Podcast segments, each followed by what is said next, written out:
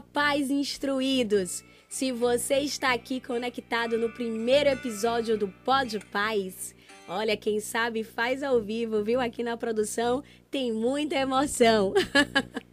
Se você está aqui conectado com a gente nesse primeiro episódio do Pod Paz, pais instruídos, filhos fortalecidos, mostra que você é um pai e uma mãe diferenciado.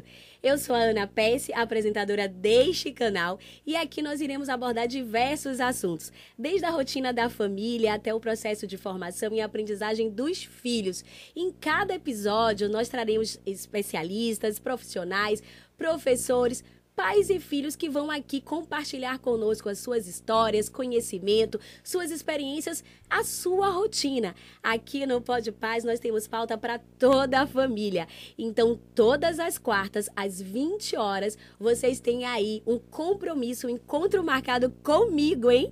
Não faltem, não esqueçam e se inscrevam em nosso canal. Ativem o sininho para que você não perca nenhum dos nossos episódios. Tem muita coisa bacana compartilha com os amigos, com a família, com uma galera de forma geral. Venha se instruir com a gente. Kevin, solta a vinheta.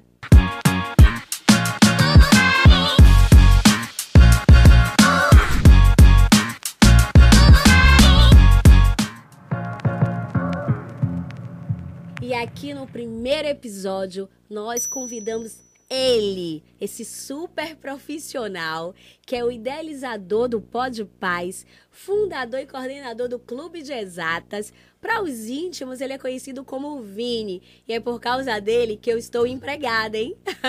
Seja bem-vindo, Marcos Vinícius Domingues. Essa casa é sua, fique à vontade. Maravilha.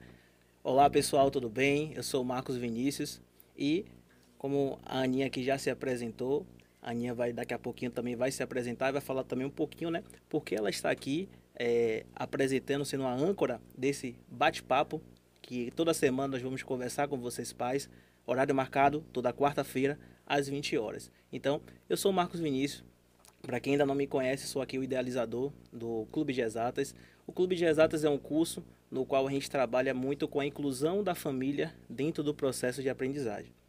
E aqui nós temos cursos como curso preparatório para o concurso do Colégio Militar, nós temos atualmente também o curso preparatório para o Enem e também estamos trabalhando com um curso para melhoria escolar, que é o Matemática mais Português por Série, que é um curso que a gente tem em turmas do quarto ano até o primeiro ano do médio. E o Pod Paz, ele está sendo uma extensão de um trabalho maravilhoso que a gente já faz aqui no Clube de Exatas. E Agora que vocês já estão sabendo um pouquinho mais sobre mim, eu quero também que a Aninha, a Ana Pesce, se apresente e fale um pouquinho também sobre ela e por que ela está fazendo parte também dessa bancada aqui do Pod Paz. Eu já percebi que não só terei eu aqui como apresentadora desse podcast, hein, gente? Mas vamos lá. Além de apresentadora oficial agora do Pod Paz, eu sou jornalista, palestrante, especialista em marketing digital e mídias sociais e atuo, eu já posso dizer que há nove anos como analista de carreiras. Eu diria, Vinícius, que Ana e comunicação são uma coisa só. Mas sem enrolação, porque aqui a gente está com vários pais. Eu estou aqui olhando os comentários, a galera já está aqui, né, do Rio de Janeiro, do São Vicente, dizendo que é muito fã aqui do Clube de Exatas. Todo mundo ansioso e curioso para saber como é que surgiu essa ideia do Pod Paz? Qual o propósito desse espaço aqui para a família? Maravilha. Estou é, vendo aqui que o pessoal está bem ativo realmente aqui no chat, maravilha, muito bom ter a presença de cada um de vocês que estão aqui é, dando é, essa audiência, né, que a gente vai estar tá trazendo um bate-papo leve, né, descontraído no dia de hoje. Então, respondendo a sua pergunta, Ana, o Pod Paz, ele é algo que a gente já vem fazendo no Clube de Exatas, que é o que a gente brinca, né, que é um tripé, um triângulo amoroso, que é a união de pais, professores e alunos. Nós entendemos que a educação, ela não é só apenas é, entre ali a instituição e o aluno. O papel da família ele faz toda a diferença dentro desse processo de aprendizagem. E o projeto do Pod Paz, que não é só o Pod Paz, é, é o, a continuação dele, né? É o Pais Instruídos, Filhos Fortalecidos. É um nome, né? Que a gente. É o nosso slogan. É, até no concurso do Colégio Militar que a gente teve no ano passado, alguns pais até compraram a camisa, né? Colocando lá, pais Bacana. instruídos, filhos fortalecidos. Então, é um, um slogan que a gente traz, que a gente vai estar tá fazendo isso aqui no Pod Paz. Trazer educadores, pais também, alunos, compartilhando informações para que mais pais possam estar fortalecidos em relação ao seu papel como pais na educação dos seus filhos. A gente entende que se a gente consegue, né, cada vez mais plantar essa sementinha, muito mais pais estiverem instruídos em relação ao seu papel da educação e a gente criar uma comunidade de pais se autoajudando, com especialistas também estarem orientando, isso vai fazer com que cada aluno ele possa ter um desempenho maior. E a gente hoje estamos dando início a esse projeto, a gente não quer mais só fazer com dentro da nossa bolha, que é com os pais de alunos né, que estão aqui presentes mas também a gente quer para todos os outros pais que se interessam pela educação, eles possam também ter um pouquinho dessa sementinha e a gente conseguir né, impactar e melhorar a educação do nosso país. Então esse é o objetivo, é por isso né, que estamos aqui nesse bate-papo do Pode Paz. Bacana, Vinícius. Antes aqui de prosseguir com o nosso bate-papo, deixa eu logo fazer aqui o meu pedido ao vivo. Eu quero uma camisa, hein? Por favor. Fechado, fechado. Pede aí a nossa amiga Liliane, que eu tenho certeza que ela vai chegar já já. Pronto, em breve. Bem, como você falou, né? Muito da responsabilidade aí do clube de exatas. E o bacana é que vocês entenderam que a responsabilidade de vocês não poderia ficar e só ser passada para o professor e trazendo diversas discussões quando se trata do desempenho dos estudos desse aluno, né, dos seus filhos, quando se trata de um diálogo. E por outro lado, a gente tem aí os professores, né, que entendem que essa responsabilidade é exclusivamente da família na formação do caráter dos seus filhos e eu diria até mesmo no processo de socialização. Então, o que, que você acha? O que, que vocês pais o que é que vocês, mães que estão aqui, né, professores, acham a respeito desse assunto? Quem de fato é o responsável pela formação, pelo processo de aprendizagem desses alunos? E você, Vinícius, conte aí pra gente. Qual é a sua percepção né, dessa realidade que a gente tem vivido atualmente? Maravilha. É, vou chegar um pouquinho perto aqui, meu pessoal, do áudio. Vão sinalizando sempre na questão do áudio. Quem, ao vivo é assim mesmo, né? Ao vivo a gente vai fazendo dessa forma. Mas, é, com toda certeza, o conteúdo vai ser de altíssima qualidade, mas vamos interagindo, né? A participação de vocês também é muito importante. Então, Aninha, sobre essa temática que você falou, que é a questão de é, de quem é a responsabilidade? É da família? É da escola? Eu acho que é algo em conjunto. Entendemos, né? Falando aqui, por exemplo, como um educador, como uma instituição de ensino, a gente sabe que existe alguns pilares que precisa ser ensinado dentro de casa. Então, o comportamental, é, a questão emocional, rotinas. É, a gente brinca aqui também muito dentro do clube de exatas, é, na conversa que a gente tem com os professores, a gente vê conversa com o pai, a gente conversa com o filho e fala, e a gente consegue ver vários traços do pai no filho e vice-versa. E a gente consegue ver no dia a dia isso, que os filhos eles são reflexo dos pais. Então, Perfeito. quanto mais a gente tem ali o exemplo dentro de casa, a gente consegue é, não é aquela questão quando a gente brinca com o, o filho falando assim, é, faça o que eu faço, é, faça o que eu falo, mas não, não faça o que eu, faço. faço na prática a gente tem que dar o exemplo realmente. Sim. Aquilo que a gente faz, a gente tem que fazer também na prática, porque os filhos eles seguem. É algo que é subconsciente. Então, existe sim o papel da família, o que a família precisa fazer dentro do processo de aprendizagem, com certeza.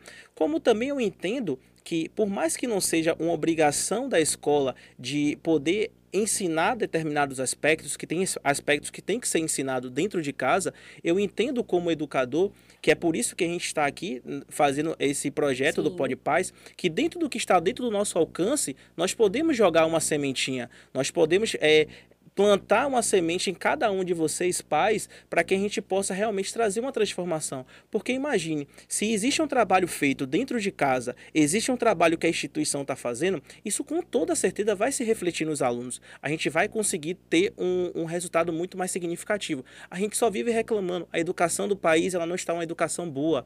É, reclamando da questão do, das falhas que existem no sistema de ensino. O sistema de ensino, com toda certeza, tem muita coisa para melhorar. Mas o que, que nós estamos fazendo para poder melhorar? Então, é, é a nossa semente né, que a gente quer fazer, não só apenas para quem já está aqui, mas também para os demais pais que também possam abrir um pouco a sua visão. E aí você fala na questão de o que, que a escola poderia fazer para poder Sim. ajudar. Aí eu te pergunto, por exemplo, é, vou dar aqui um exemplo de algumas coisas, mas antes eu vou te jogar uma pergunta. Por exemplo, na sua época de escola e também faculdade, né, pós-graduação, em algum momento foi passado para você como se deve estudar, qual é a forma correta que se deve estudar? Me conte um pouquinho das suas experiências, como você teve com o estudo, se você em algum momento isso aconteceu contigo. Não. Eu vou aqui revisitando as minhas memórias afetivas. e a gente vê em todo o tempo e algo que vem se replicando ao longo dos anos, não só é, durante né, o meu processo de aprendizagem, é, nenhum professor é, me disse, né? Como eu deveria aprender. Mas em todo o tempo é, estão dizendo: você precisa estudar português, você precisa estudar matemática, você tem que fazer isso, você tem que fazer aquilo. Mas ninguém está ali te explicando o porquê. E o interessante, Vinícius, é que isso também acontece no ambiente familiar. E muitos pais estão ali dizendo: você tem que fazer isso, menino, faça isso. Mas o porquê eu tenho que fazer isso? Por que eu tenho que estudar? Por que eu tenho que fazer aquela determinada profissão, aquela determinada atividade? Existe um porquê, tudo tem um porquê. E isso não é passado, isso não é ensinado. E quando a gente entende o porquê um porquê supera qualquer como, como já dizia Viktor Frankl. Então, a gente precisa entender a essência da coisa e como aprender muda todo o processo de aprendizagem, tá? E o estímulo também é outro. Perfeito, Ana, perfeita a sua fala. Então, assim, a sua experiência é, eu acredito, de 99% das pessoas que já tiveram experiência com o ensino não é passado para nós como se deve estudar. Para mim, isso deveria ser uma matéria. Sim. A criança ela começa o primeiro contato dela com a educação sendo bombardeada de conteúdo, você tem tarefas, você tem atividades, mas não é explicado como aprender. Existe uma falha que, na minha visão, ela talvez já começa até na questão de você ter ali aí é uma, uma, já é uma discussão já para um outro parâmetro. Você tem ali um pedagogo que ele vai ensinar do primeiro até o quinto ano uma mesma pessoa vai ensinar várias disciplinas, e aí você tem, por exemplo, língua portuguesa e você tem é, matemática, que são as, as disciplinas mãe. A forma de estudar matemática é completamente diferente da forma de você estudar língua portuguesa. E as crianças não sabem qual é a diferença, porque para ela é apenas ouvir a aula, estudar o conteúdo, fazer a atividade e ponto final. E o que, que acontece na maioria das vezes, né, como educador, acompanhando, conversando com vários pais? Eu vejo muito assim que muitos alunos, eles têm um comportamento errado perante o estudo, ele vai levando a vida escolar dele dessa forma, o pai está achando que está tudo ok, que está tudo mil maravilhas, porque a nota da escola está tirando 8, 9, 10, e muitas vezes a escola está camuflando muitas deficiências que ele está tendo o que ele realmente está sabendo está distante do que é a nota dele. Ou então, ele até está conseguindo compreender aqueles conteúdos de uma forma positiva. Mas quando chegar alguns conteúdos que já vai ter um grau de dificuldade maior, essa forma de vida de querer resolver de cabeça, né? Eu vou resolvendo ali tudo rápido, de forma rápida, objetiva. Isso às vezes prejudica ele lá na frente, quando ele precisar realmente de distribuir os cálculos, fazer tudo de forma organizada, ele não conseguir fazer, porque ele já teve um padrão de estudo que já está completamente errado na questão do que seria o certo a fazer. E os pais, muitas das vezes, não sabem que aquilo que o filho está fazendo é algo errado. E isso a gente vai estar tá trazendo, né? Já estou dando aqui alguns spoilers, né? Alguns próximos episódios a gente vai estar tá trazendo isso de como estudar da maneira correta, né? Trazer profissionais também que ajude e oriente também nesses aspectos. Então, eu vejo que isso é uma falha e os pais, às vezes, de não enxergar que isso está é, sendo de uma forma errada, isso não ser ensinado, a criança ela vai levando isso. E como a gente sabe, tudo na educação, quanto mais vai passando o tempo e os hábitos eles já são adquiridos, é muito mais difícil de você mudar. Então, eu entendo que é, o papel da escola é sim, é destruir, como por exemplo, aprender a maneira certa de estudar. E aí eu deixo até uma sugestão de livro para cada um de vocês pais. Tem um livro super é, bom nesse aspecto de ensino de como é a maneira correta de aprender, que é Aprendendo a Aprender, é, de Bárbara Oaco. É um livro muito bom que ele ensina vários aspectos né, de como você aprender conteúdos difíceis da maneira correta. E isso, para mim, deveria ser algo que deveria ser estudado dentro da escola. E é esse que, na minha visão, é, é o papel que a escola, uma instituição de ensino, ela precisa também fazer. É, de educar, é de ensinar, para que a gente possa complementar todas as bases do estudo. E é o nosso slogan, né? Pais instruídos, filhos, filhos fortalecidos. fortalecidos. Muito interessante quando você estava falando assim, a gente precisa que bom seria se as instituições trouxessem uma disciplina para entender e explicar para os alunos como estudar. E aí, eu olhando para né, minhas experiências, nossa, se eu tivesse uma disciplina dessa, com certeza, é, meu, minha intimidade com as atas, né, com a disciplina de exatas, seria outra. Mas é isso, cada um com sua expertise, com o seu diferencial e potencial. Mas com certeza é um ganho significativo para todos, né? Agora, é muito interessante, Vinícius, quando você fala fala sobre é, esse processo de ensinar os, os alunos a aprenderem, é, eu vejo também, né, na perspectiva do que, que a instituição tem que fazer, o que, que os pais têm que fazer, mas e os filhos? Né? A gente está o tempo todo falando das responsabilidades, trazendo aí é, esses atores né, como principais responsáveis pela formação, pelo processo de aprendizagem. Mas e os alunos? Aonde é que eles entram nisso? Né? Qual é o papel deles? Como é que eles podem trazer, inclusive, isso para a construção da história, né? Atuando como protagonistas, é, entendendo que também eles têm responsabilidades com relação ao seu estudo, ao seu empenho, tá? ao seu desenvolvimento. Então, eu queria ouvir um pouquinho como é que é, o Clube de Exatas ele atua né, nesse processo aí de estar tá, é, estimulando esses alunos a atuarem como protagonista das suas carreiras. Perfeito, Ana. É, antes de responder esse ponto, eu vejo também dois lados da moeda. Quando você fala nessa questão de protagonismo e responsabilidade, eu acho que é uma balança que talvez muitos pais que estão aqui acompanhando, às vezes eles ficam justamente com essa dúvida. Até que ponto é, vale a pena eu atribuir responsabilidades e eu tenho que ali segurar, fazer, assumir algumas responsabilidades para que meu filho não faça da maneira errada. Porque assim, eu vejo os dois exemplos é, como educador dentro do no, dos nossos cursos. A gente vê, por exemplo, pais que eles vão parar para estudar com o filho. O nosso curso é um curso online com aulas ao vivo. Então tem pais que ele vai estudar com o filho. A aula está sendo com o filho, ele vai a atividade o aluno só faz se o pai estiver do lado. Ou seja, esse é um pai que ele não está dando que autonomia para o filho. Esse filho ele não está tendo ali as responsabilidades. E o que que acontece? Ele vai levar esse comportamento que sempre ele vai precisar de ajuda. Quantas vezes não acontece em uma sala de aula, o aluno sai da aula, opa, aprendi tudo, tá tudo ótimo, tá tudo bem, eu tô conseguindo, né, é, me desenvolver bem, e chega na hora de uma prova, na hora de atividade, nossa, deu branco agora, não consegui fazer nada. Porque muitas das vezes o raciocínio que o aluno está fazendo dentro daquela aula é um raciocínio que ele é do raciocínio do professor. Ele usou a, a a interpretação da questão que foi o professor foi dizendo. Às vezes, por exemplo, o pai, ah, mas eu nem ajudei a fazer a questão, eu só li.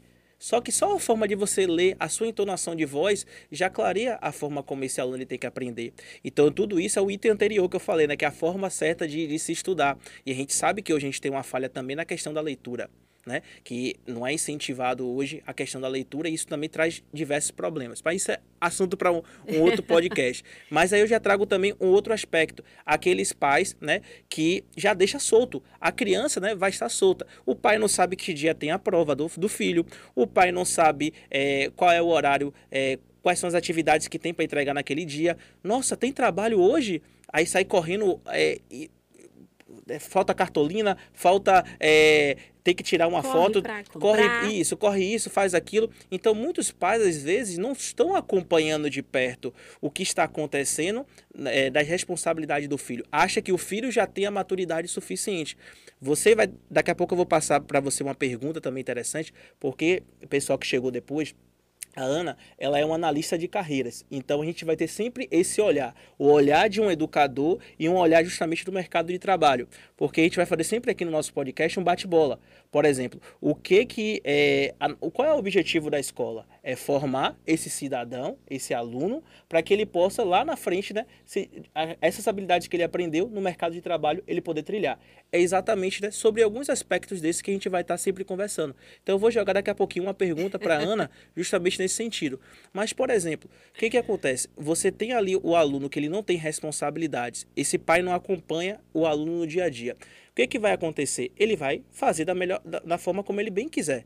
Tem prova, ele vai estudar pouco. Tem assunto dado, ele vai procurar ficar jogando, brincando. E quanto a nota da escola estiver boa, porque muitos pais só estão se preocupando com isso, está tudo ok. Mas é natural do ser humano ele procrastinar. Então, se você tem ali, eu brinco até no curso, falo isso com os pais. O pai, ele tem que ser o supervisor. O filho, ele é o quê? O funcionário. É mais ou menos isso. Porque no dia a dia do ambiente de trabalho, você como analista de carreiras, não é assim que acontece? Você tem ali, ó, eu quero entrega, atividade, tem um trabalho tal, tem que ser entregue tal dia. Você tem que chegar e você tem que cumprir esse compromisso. Eu vejo que, por exemplo, a gente lançou algumas perguntas, né?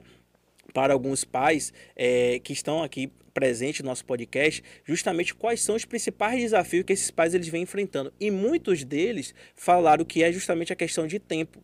Eu sei que isso é uma realidade do nosso do, do, panorama atual. Tem sido hoje, um desafio. Hoje você tem os pais trabalhando, o pai, a mãe, é uma correria até para você dar uma educação de qualidade. Porém, o seu filho, ele é sua prioridade. O tempo que você tiver ali, tenha um tempinho para você poder cobrar dele as entregas. E aí a gente entra no tópico anterior, que é de como estudar. Se, é, nesse livro que eu indiquei, do Aprendendo a Aprender, ele fala o quê? Quanto mais sentidos você utiliza, mais você aprende. Em uma aula você está ouvindo e vendo. Quando você anota, você está trabalhando já uma outra área do cérebro. Então, a, os seus resumos que você está fazendo, as atividades que você está fazendo é uma outra área do cérebro. E quando você ensina algo, você fala, você vai reter ainda muito mais o conteúdo. Então, por isso, é muito importante também, faça esses combinados para você saber se seu filho está cumprindo a responsabilidade. O momento que você chegar em casa, é, crie com ele, você tem que parar 10, 15 minutos e me explicar o que você aprendeu naquele dia. Com isso você vai conseguir duas coisas. Ele vai conseguir ter a responsabilidade que ele acabou de passar para a criança. A criança vai ter que provar que ela aprendeu algo e você vai poder validar se ele está estudando ou se ele está enrolando, né? Porque entender é diferente de aprender e também ele vai conseguir reter melhor aquele conteúdo, porque ele está fazendo uma atividade prática que vai ajudar para que ele possa reter mais o conteúdo. Então, isso é muito importante. Eu vejo que é, é, é esse ponto que a gente tem que chegar. Não apenas deixar solto, a criança, mas também a ter responsabilidades. Eu diria que, como a Valéria Moraes colocou, é o equilíbrio. Né? Roberta Souza diz o seguinte: nem de mais, nem de menos. Então a gente precisa realmente buscar esse ponto né, de equilíbrio, trazendo sim é, essa atuação desse filho como protagonista, é, aos poucos trazendo aí algumas demandas para que ele crie autorresponsabilidade, ele crie né, essa, é, é, essa esse estímulo e entenda que ele tem que também ser responsável por suas demandas, que ele tem que cumprir horários, mas também entendendo que não é precisa o tempo todo o pai estar tá ali. Faça isso, faça aquilo, tem esse horário. É importante né, que venha esse estímulo dos pais, mas é importante também que eles entendam que eles têm responsabilidades. Perfeito. Você falou algo aqui muito interessante. Ah, Ana, na organização, você que está aí e é analista de carreira sabe, a gente tem as demandas, mas a gente precisa atuar como é, protagonistas da nossa carreira, a gente precisa ser proativos. Como? Eu tenho essa demanda, eu tenho X horas para poder realizar. Como é que eu vou realizá-la? É, como é que eu vou organizar o meu tempo? Eu sei que é, a criança ela vai precisar, inicialmente, nesse start, né? Desse, é, desse acompanhamento, desse incentivo e orientação dos pais. Mas no momento que isso se torna um hábito, se torna natural, ele começa a fluir. Então, os pais eles já não precisam. Mas muitas vezes acontece como você falou. O fato de eu saber que meu filho já faz tudo sozinho ali, já chega da, da escola, faz as atividades, já sabe qual é o horário de estudar, de brincar, não significa que eu tenho que tirar os olhos dele. Não significa Perfeito. que eu não tenho que acompanhar. E muito mais, Vinícius, do que a responsabilidade, porque às vezes traz esse peso, ser responsável, né? Traz como algo pesado. Filho é bênção, filho é muito bom. Tem sim os seus desafios, mas é entender que muito mais do que você ser responsável é você ser um companheiro, é você ser um amigo, é você ter prazer de estar participando desse processo. Até porque cada fase passou, já foi, não volta mais, galera sabe? E não volta mais. E você perde esse momento de ouvir as primeiras palavras, de ver os primeiros passos, a cada aprendizado, as notas. E um filho, ele não se resume em uma nota. Perfeito. Né? Ninguém se resume em uma nota. Até porque uma nota é uma consequência. Ele pode ser um ótimo aluno, mas de repente está passando por um processo, inclusive na família. E aí? Tá mexendo com o emocional dele. Obviamente que isso vai desencadear e trazer uma consequência na sua nota. Somos humanos se bater aqui dói, né? Imagine uma criança. Nós que somos adultos, a gente já tem esse processo mais. É, tem a complexidade de lidar com esses processos. Imagine uma criança, imagine um adolescente. É, como lidar com essa é, é, dificuldade, com esses desafios. Então, é importante, sim, eu ser participativo. É muito mais do que cumprir também tabela. Eu tenho que fazer porque eu sou pai, porque a sociedade me cobra, porque é, os meus familiares me cobram, porque a instituição me cobra. Mas eu tenho um prazer de atuar né, nesse lugar, nesse papel. Né, de chegar no lá e estar tá ali compartilhando. Como foi seu dia? O que, que deu hoje na. na o que, que teve hoje na aula? Né, o que, que o professor passou? Entendendo né, todo o processo que é muito rico e saudável também para a harmonia e o crescimento aí de toda a família. Perfeito, Ana, perfeita a sua fala. E aí eu quero já linkar um pouco né, do que eu falei, do que você é, também complementou. Na sua experiência como analista de carreiras, é, como é que você vê justamente essa questão do protagonismo? Né? O, quais são hoje os principais é, as principais ausências que você vê hoje em um jovem quando ele chega para entrar no mercado de trabalho, essa falta justamente do protagonismo e muito mais para que cada pai que esteja aqui ouvindo e, por exemplo, está com o filho ainda nessa fase ainda é, escolar, o, o grande objetivo de cada um de vocês é que a criança, né, o adolescente, quando chegue lá na frente, ele possa chegar pronto para o que o mercado de trabalho vai exigir dele. Então, qual o recado que você estaria para dar para cada um dos pais que estão aqui nos ouvindo? Eu só faria uma ressalva, Vini. Eu não diria prontos, mas é, melhor preparado, sabe? É, porque a gente não tem uma receita de bolo. E algo que você me trouxe aqui me fez lembrar, é, quando a gente fala de protagonismo, principalmente no processo de validação da escolha profissional. É, os, os alunos, eles trazem um peso tão grande sobre isso, sobre essa escolha profissional, e isso já vem ali do ambiente familiar, de atender a expectativa dos pais, de atender a expectativa dos amigos da sociedade, porque tem uma influência, né? Cada ambiente que ele vai aí se conectando. E quando ele para para analisar essa escolha, ele acha que ela é inflexível. Eu vou escolher ser médico, eu vou atuar como engenheiro químico, civil, enfim, vou ser um administrador e vai ser para o resto da vida, sabe? E, e, muitas vezes não é nem a escolha dele, é a escolha dos pais. Muitas vezes os filhos estão ali tomando decisões porque são decisões dos pais, para viverem os sonhos dos pais e não os sonhos dele. Então, quando a gente vai para eh, é, essa esfera do protagonismo, é importante quando eu olho para a carreira, eu vivencio e lembro, inclusive, de é, momentos de escuta com estudantes, inclusive aqueles né, do ensino fundamental, do ensino médio, porque eu, eu trabalho com todos os níveis acadêmico, e até universitário, ali, estudantes que estão finalizando as suas graduações já para pegar o diploma e não estão felizes, porque estão realizando os sonhos dos seus pais porque não tiveram esse incentivo, não foram estimulados, não tiveram esse diálogo deles entenderem que é uma conversa. O que, que você quer fazer, meu filho? O que, que você gosta de fazer? O que, que você já percebeu que você faz de melhor? Quais são aí os seus potenciais, o seu diferencial? E ele, inclusive, reconhecer e incentivar isso. Né?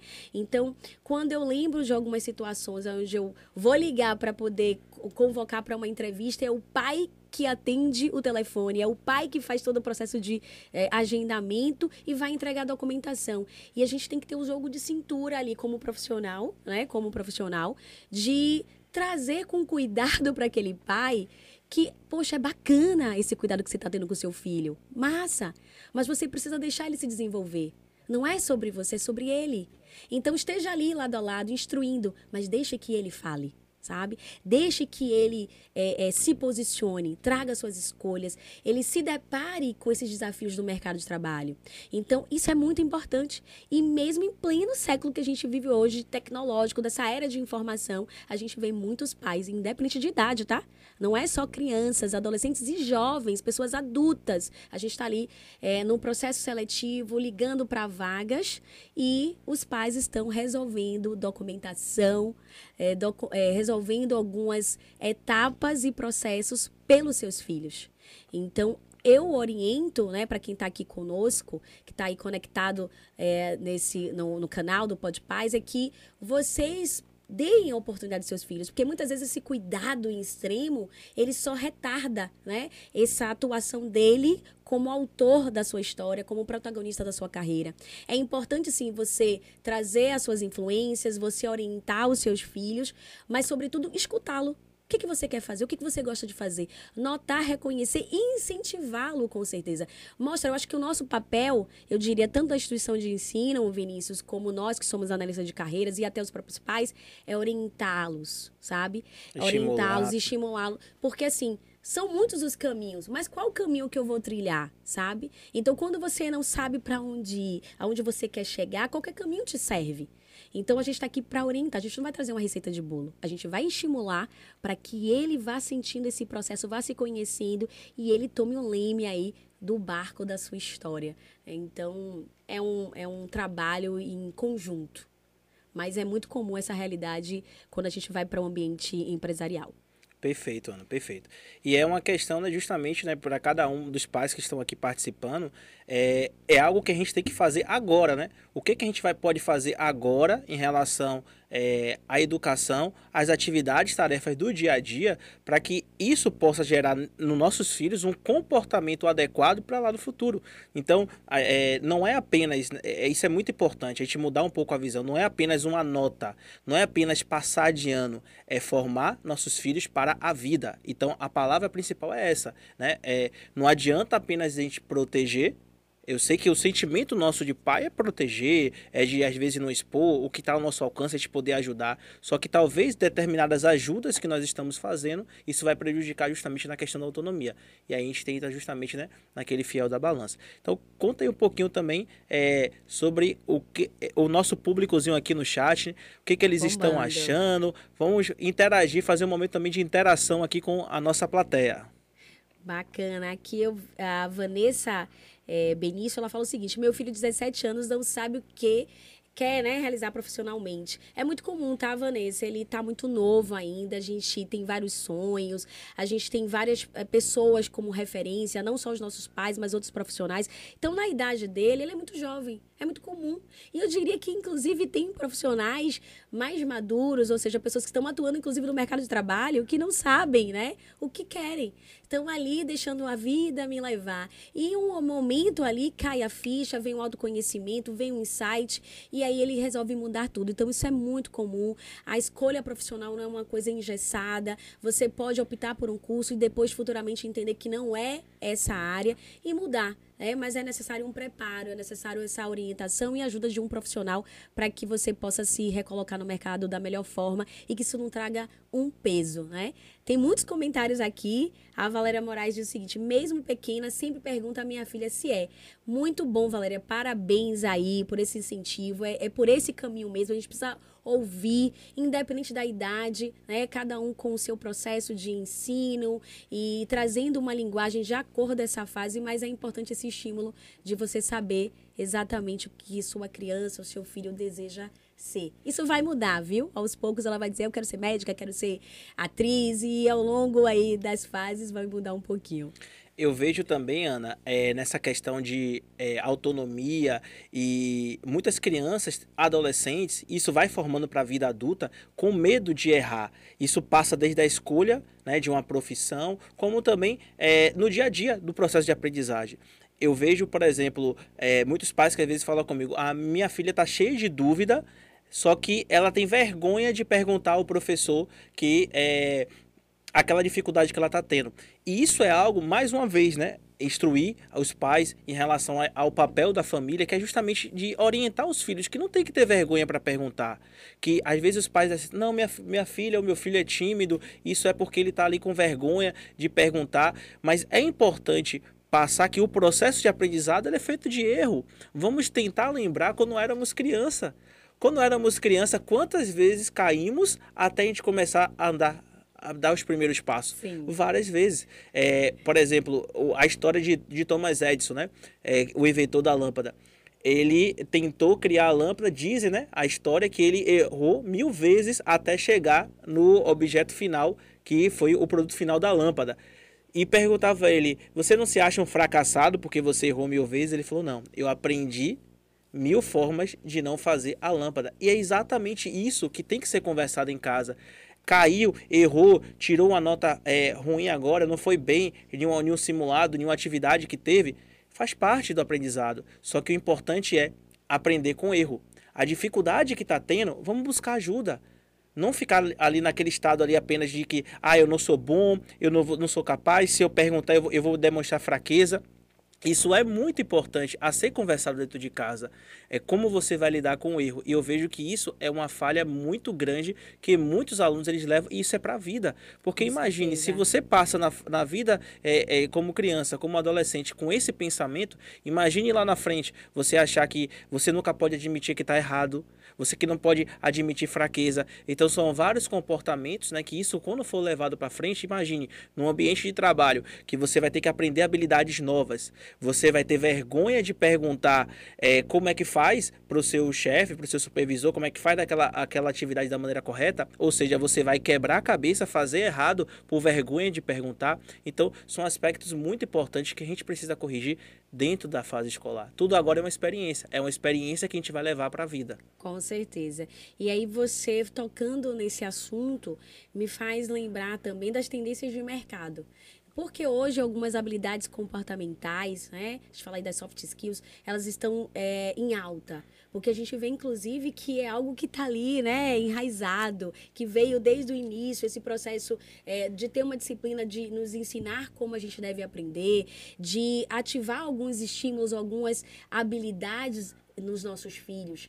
E o que, que acontece? Quando a gente vai falar sobre criatividade, o processo, quem trabalha com criatividade, trabalha essa habilidade, é, não é sobre errar, a gente tem que tentar sabe? Não, não existe certo ou errado. A gente vai testando, como você falou.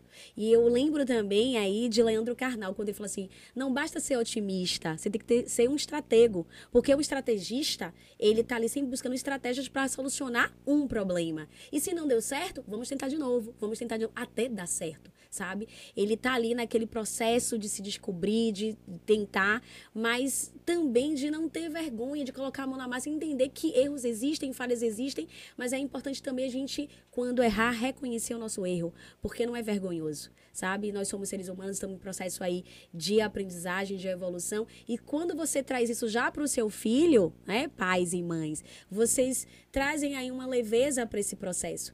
Então eles se cobram menos, né? Eles é, conseguem interagir mais entre os amigos. Eles não sentem vergonha, eles é, se sentem à vontade em diversos ambientes de expor a sua opinião. Então, quando a gente está em processos de projetos né, e construção, e eu não digo só é, para os alunos e estudantes aí de graduação, não. Estou falando que tem escolas, inclusive, já trabalhando a questão da inovação e criatividade desde o fundamental para estimular a criatividade, esse processo né, de realizar diversas tentativas, projetos, de criar soluções, entendendo o quanto isso é importante, a opinião de cada um é importante. Então, muitas vezes também, Vinícius, é, às vezes a sua opinião é podada.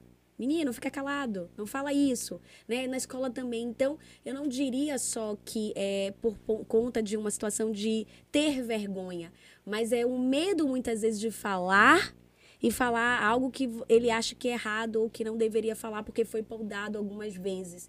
Então ele fica mais introspectivo, ele fica mais receoso, se cobra muito. Então no processo de criatividade eu dou oportunidade da escuta, da voz, né? Daquele momento, daquele lugar de fala, entendendo que todo mundo é importante e que as opiniões são importantes e a gente vai entender qual delas, qual daquelas soluções, daquelas opiniões são mais assertivas para solucionar aquele projeto, ou se não, unir todas. Então é algo que a gente precisa estar tá estimulando quando a gente pensa numa criança que tem uma mente super fértil, que não tem filtro, ela não tem essa preocupação. Então, esses gatilhos muitas vezes são ativados nos ambientes em quais eles são inseridos. E a gente tem que ter muito cuidado e essa visão sensível para entender né, aonde que está errado, onde precisa melhorar, para que eles se sintam mais à vontade e leves aí nas suas escolhas, nas suas interações e no seu desempenho escolar. Perfeito. Dê uma olhadinha aí no Bacana. chat, tem algumas perguntas aí interessantes para gente. Quem sabe faz ao vivo. Lori fala assim: como transmitir calma, tirar a ansiedade e o medo que eles ficam sobre o concurso? É, isso é uma realidade que é, muitas crianças elas enfrentam nessa questão de como lidar com a pressão, né, o que a própria prova vai estar trazendo para eles. É, a gente vai ter alguns temas específicos. É, vou, o ideal realmente dentro do, do nosso programa, tanto do Pod Paz, para quem também é aluno do curso, a gente tem alguns encontros que já começaram a ter justamente com a psicopedagoga, para a gente poder estar tá trazendo uma visão justamente né, de um profissional. Mas eu acredito assim que a segurança ele vem muito mais do que do treino. Quanto mais nós estamos treinando, né, está conseguindo ser assertivo naquilo que nós estamos fazendo, isso vai trazer para cada um de nós uma segurança Perfeito. maior. Então, a, o nervosismo perante prova, isso é algo também que às vezes vem cultural, de prova, já existe aquela tensão, prova, ganhar, perder. Eu acho que o principal de tudo para trazer uma calma maior é os pais tirar um pouco da pressão do peso do resultado.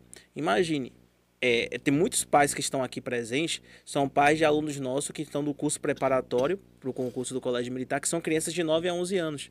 Então imagine uma criança nessa faixa etária, ela já tem uma obrigação de que ela tem que passar em um concurso é uma pressão muito grande para ela poder lidar com isso.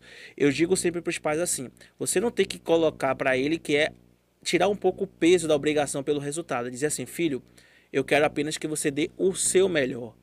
O seu, você, eu vendo que você está se esforçando, que você está dando o seu melhor, para mim já vale de tudo, porque o aprendizado é, adquirido jamais vai ser tirado de você. Eu digo que a aprovação é a cereja do bolo. Então vai fazer uma prova, filho, você não estudou, você não se dedicou, o resultado agora é o que menos importa. Vai lá, dê o seu melhor. Então, essa conversa, essa segurança que um pai conversa com o filho, ele passa para o filho, deixa ele muito mais tranquilo na hora de fazer a prova. Eu sei que tem algumas crianças que ela tem aquela autocobrança interna, mas é justamente isso, é dialogar. Faça com que ele coloque para fora, que ele verbalize o que ele está sentindo. Isso vai fazer muito mais com que ele tenha né, uma segurança maior naquilo que ele vai fazer e sem ele ter aquela pressão. A gente tem é, no no curso, né? Uma semana antes da prova, a gente tem alguns encontros com é, alunos, com alunos que já passaram no concurso né, do Colégio Militar. Aí o que que acontece? Já aconteceu em algumas vezes, né? A gente fazendo algumas perguntas, o filho falou assim: ah, eu tô com medo, se eu não passar, o que que vai acontecer de mim? Meu pai vai brigar comigo. Então tem muita criança que na cabeça dela ela tá pensando isso. Então é importante o pai chegar, conversar, o que que a criança tá pensando, o que que ela acha em relação a isso, o que que ela, qual é a expectativa que ela tem em relação ao próprio pai. Porque às vezes essa cobrança que ela tem interna é algo, né, que ela acha que se alguma coisa de ruim der errado, ela vai ser penalizada por isso. E é, eu acho que os pais eles têm que fazer justamente o contrário. Filho, vamos tentar imaginar qual é o pior cenário possível. Se você chegar e não passar no concurso, o que, que de pior vai acontecer? Você adquiriu experiência. Perfeito. Você evoluiu. Você hoje é um aluno muito melhor do que seus coleguinhas da escola. Você passou pelo processo. O processo ele é muito mais importante do que apenas o resultado. Então eu acho que o caminho é por aí, para a gente tirar um pouco desse peso, né, que muitas crianças elas possuem em relação ao concurso. Isso às vezes não é só criança, é adultos que vão fazer uma prova, né, é, vão fazer algum exame que é importante, um vestibular. Então isso é algo, né, muito importante que a gente tem que levar para a vida. Maravilha, fiquei tão emocionada, gente, que a voz aqui, ó, quase que não sai. Estou muito feliz aqui com o lançamento do Pódio Paz. É uma oportunidade incrível para a gente dialogar aqui sobre o universo da família. Então, você que chegou agora, estamos aqui ao vivo no primeiro episódio do Pódio Paz pais instruídos, filhos fortalecidos, aqui com o idealizador desse projeto e fundador, né, além de, de fundador, também coordenador do Clube de Exatas, o Marcos Vinícius Domingues, que está aqui falando um pouco né, sobre o processo de atuação dos pais, da instituição de ensino, no processo de aprendizagem dos alunos. Tem muita coisa bacana para acontecer ainda nos próximos episódios. Então curta aí, tá? O nosso, o nosso canal, se inscreva, compartilha com os amigos e não percam os próximos episódios. Vinícius, tem muitas mensagens aqui. Tá bombando o nosso chat. Interessante que também temos aqui uma pergunta do Sérgio. Minha dúvida é se devo estudar junto ao meu filho ou deixar ele estudar sozinho. O que, que você acha sobre isso? Foi da, um dos pontos que a gente trabalhou aqui na nossa discussão. É justamente aquela questão da responsabilidade. Eu entendo que o estudar, o aluno ele tem que estudar sozinho.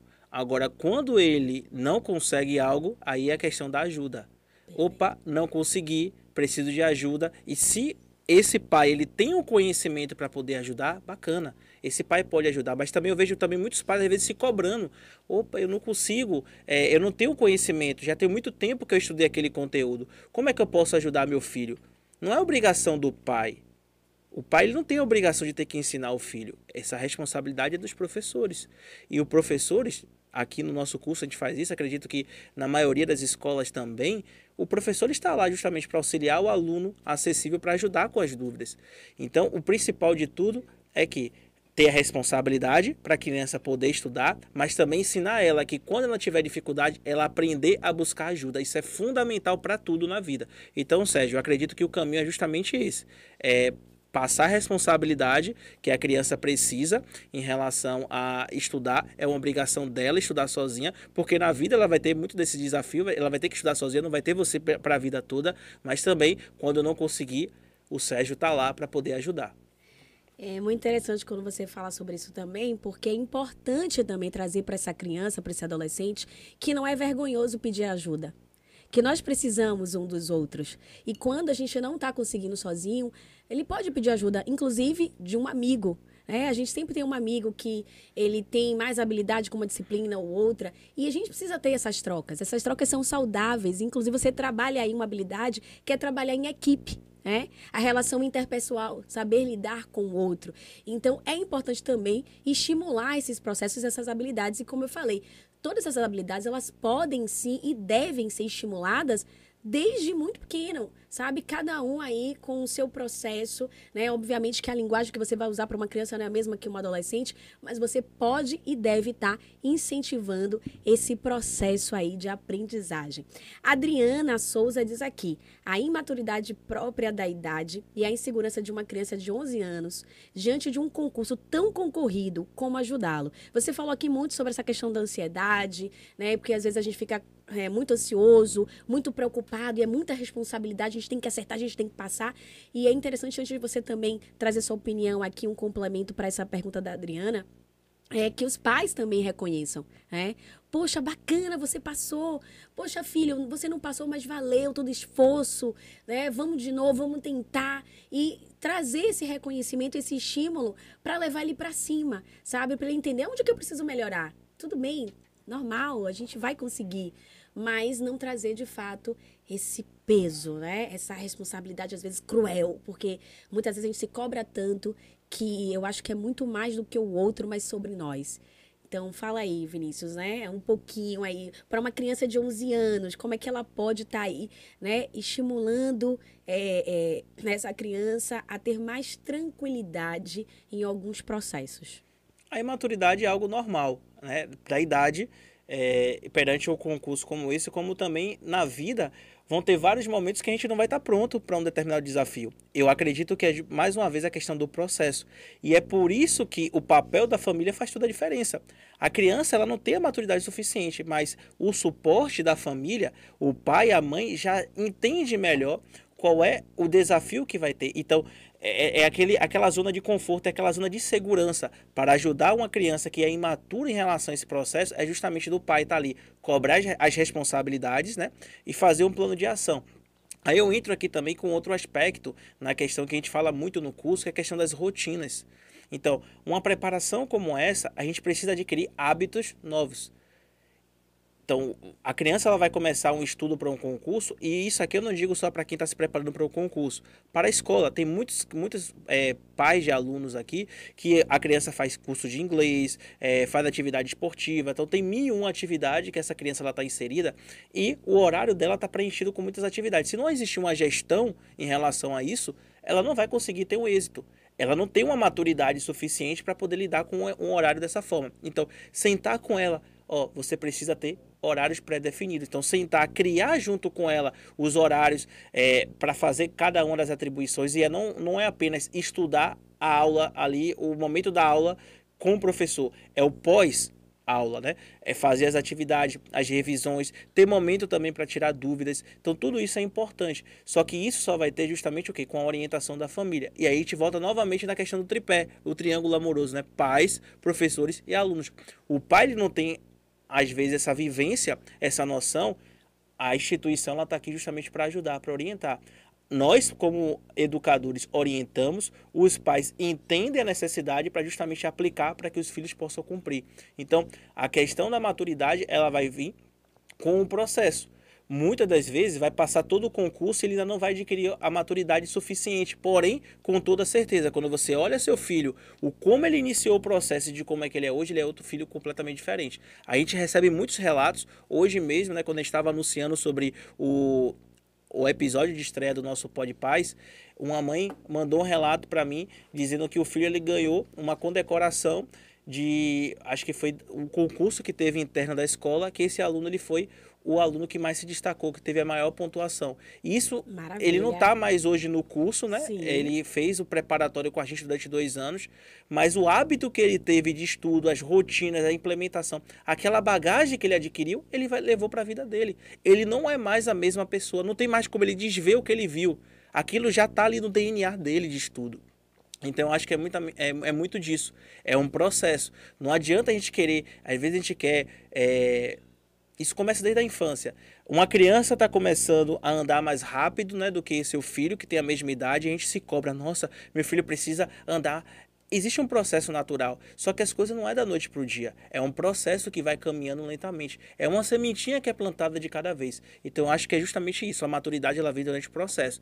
E essa experiência de uma preparação, de um concurso, de desafios escolares, isso é uma ótima forma para para essa maturidade ela ser construída. Então, mais uma vez, isso é um processo. Perfeito. E aqui tem uma galera parabenizando pela iniciativa Mundo da Isa. Parabéns, obrigada. Estávamos precisando dessa conversa. Esse espaço é seu, Isa, é de todos vocês, tá? A gente vai compartilhar aqui diversos assuntos. Fiquem à vontade, coloque suas dúvidas, compartilhe suas experiências, porque a gente tem muita troca para realizar aqui no Pod Paz. É, Isabel diz que meu filho melhorou, melhorou muito. Então, assim, você né, que está aí conectado conosco, estamos aqui né, com o fundador do Clube de Exatas, quem está aí com crianças, né?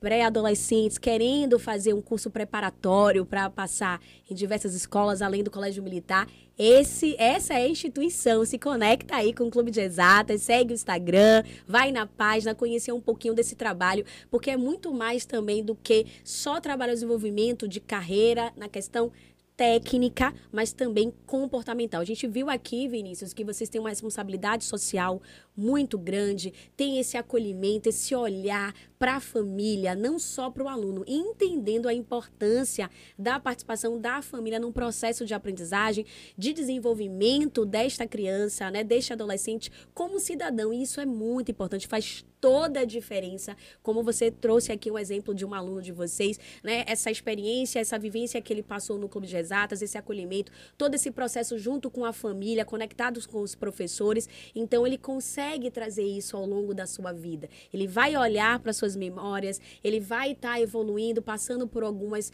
instituições e até mesmo cargos e lembrar tudo que ele aprendeu aqui. Faz toda a diferença. Então, se conectem aí. Tem uma galera dizendo que é muito fã desse curso. Eu também sou, tá? Então, é importante que vocês se conectem com profissionais, instituições que realmente têm essa responsabilidade com o seu filho, com a formação do seu caráter, com a formação social e acadêmica. Muito bom.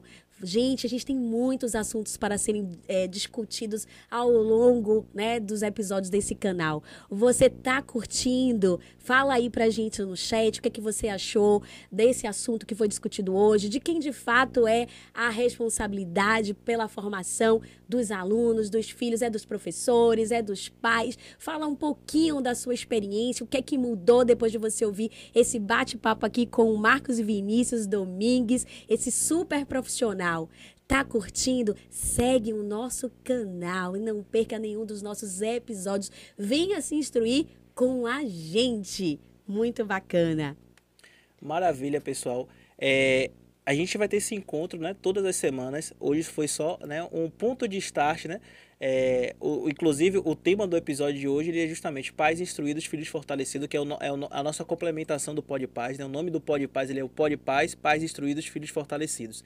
Então, hoje, a gente deu um pontapé, né, justamente para a gente poder jogar essa semente. Cada semana, a gente vai criar um compromisso com vocês, todas as quartas-feiras, a Aninha vai ser a nossa âncora. Ela vai estar aqui conversando com vocês, sempre com um convidado. Vai ter semana que a gente vai trazer professores, vai ter semanas que a gente vai trazer profissionais psicopedagogos, psicólogos, pessoas ligadas né, com a educação em relação ao tema que nós vamos estar trabalhando, como também vamos trazer pais para estarem conversando com vocês. Vamos trazer também alunos né, que tiveram resultados também satisfatórios, contando um pouquinho da experiência deles. Então, essa troca que a gente quer criar com vocês, justamente para que a gente possa né, é, jogar a nossa semente para que mais crianças, mais adolescentes, mais alunos possam né, ter resultados melhores na educação. Então, eu espero de coração que o episódio de hoje é, cada sementinha que a gente deixou aqui possa ter trazido aprendizados, frutos e a gente vamos criar um compromisso, né? De toda quarta-feira aqui nesse canal, às 20 horas, a gente tem esse compromisso para poder dialogar. Então, quem gostou, divulga né, para outros amigos, familiares, né, pessoas que você sabe que se interessam né, pela questão da educação, que querem ver seu filho performar melhor. E eu vou até colocar aqui no, no chat o linkzinho que é, quem quiser acompanhar de perto né, o Pod Paz, é, para que sempre a gente coloque lá o link, você não perder o link para entrar ao vivo. A gente vai sempre colocar também pesquisas. Esse é um podcast que vai ser um pouquinho diferente, a gente vai trazer sempre o que? Alguma interação para você poder participar, pesquisas. Isso a gente vai ser muito importante para ouvir vocês, o que vocês querem ouvir, como também ter dados para a gente poder debater para o tema que a gente vai trabalhar durante cada semana. Então, vou coloquei aqui no chat para vocês né, o, o nosso link, né, que vocês podem. É, é, entrar, se cadastrar para entrar no grupo do WhatsApp para acompanhar de perto tudo que vai estar tá acontecendo do Pode Paz. Mas já coloca na sua agenda. Toda quarta-feira, às 20 horas, horário de Brasília, temos esse conto marcado aqui no Pode Paz. Maravilha, Vinícius, muito obrigada por abrilhantar esse primeiro episódio. Foi muito bom tê-lo aqui, muito bom estar empregada. Eu quero agradecer aqui a participação de todos né, que estiveram conectados conosco esta noite. Tem uma galera aqui de Belém do Pará, de Pernambuco, Rio de Janeiro, aqui de Salvador, de vários municípios da Bahia. Muito bom tê-los aqui conosco. E se você curtiu e quer ouvir mais sobre outros assuntos aqui no Pod Paz, então venha se instruir com a gente. Até o próximo episódio. Paz Instruídas. Tchau, tchau, pessoal. Tchau, Valeu. gente.